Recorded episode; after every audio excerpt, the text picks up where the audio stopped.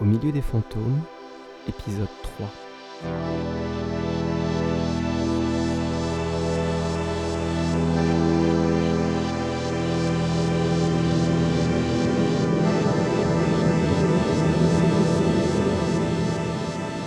Vendredi 17 avril. On tambourine à sa porte. Iléa se réveille, fait une mise au point difficile sur l'horloge qui indique 7 heures du matin. Elle soupire, enfile un peignoir et regarde par le Judas. Sur le palier, Gus s'apprête à cogner une nouvelle fois. C'est bon, j'ouvre. T'excite pas. Mais sérieux, qu'est-ce que tu veux à cette heure-ci? Un café pour commencer. J'ai pas dormi de la nuit. Non mais... Y a pas un rad où t'as tes habitudes pour ça? Bon bah entre maintenant. La cuisine à gauche, le café dans le frigo. T'es grand, tu te débrouilles. Il s'exécute. Elle file se recroqueviller sur le canapé dans l'espoir de grappiller quelques secondes de somnolence.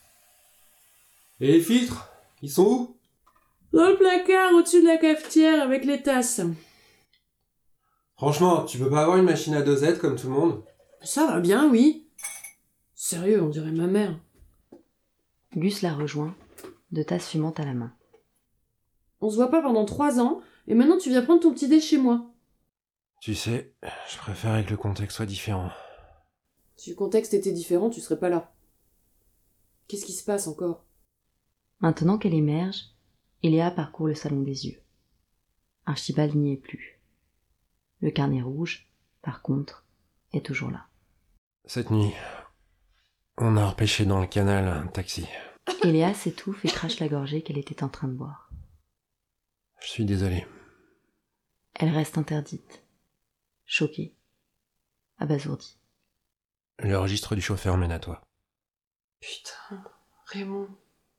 Le chauffeur et lui sont morts. J'ai interrogé Raymond Agostini hier en fin d'après-midi. Tu sais comment sont les journalistes Toujours à faire des mystères, à garder leurs précieuses infos dans l'éventualité d'un scoop qui nous ferait passer pour des cons. Je pensais retourner le voir aujourd'hui. Mais c'est quoi cette histoire? Eléa se lève pour prendre ses clopes.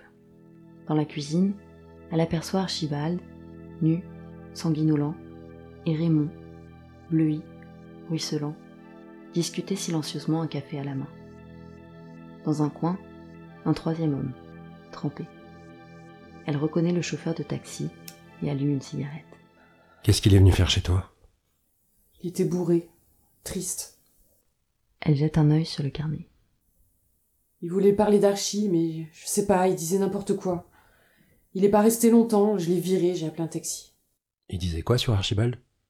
Qu'est-ce que tu voulais qu'il dise? Les conneries habituelles qu'on dit quand on perd un copain. Et rien à propos de l'affaire Mix Media? L'affaire Mix Media? Non. Il a dit Ah ça, c'était pas un ange. Mais c'était un putain de bon copain. Et un putain de bon journaliste. et des trucs dans le genre. Gus se lève. Si jamais un détail te revient, n'importe quoi, tu sais où me joindre, hein Ou même juste pour discuter, boire un verre. Iléa acquiesce. Il quitte l'appartement. Pendant ce temps, au PMU Les Favorites, Jean boit un café avant de prendre son service. Comme à son habitude, il commente au patron les nouvelles du jour. Ah bah ça alors Ils se sont fait désinguer un journaleux. Celui-là qui avait commencé à baver sur le studio de ciné. Ça va être un truc de vengeance à tous les coups, hein. On vit quand même dans une drôle d'époque, hein. Vache, et puis les gars, ils en ont tartiné quasiment deux pages. Genre le mec c'était un saint. Bon ouais, je file embauché. Mais tu me gardes les paplards sous le coude, hein. J'irai ça au déj. Au milieu des fantômes, épisode 3 sur 14. Avec Coralie Huchet, Ségolène Basso-Brusa, Johan Milin, Gauthier Andrès, Nicolas Six. Écrit et réalisé par Jérémy Durand.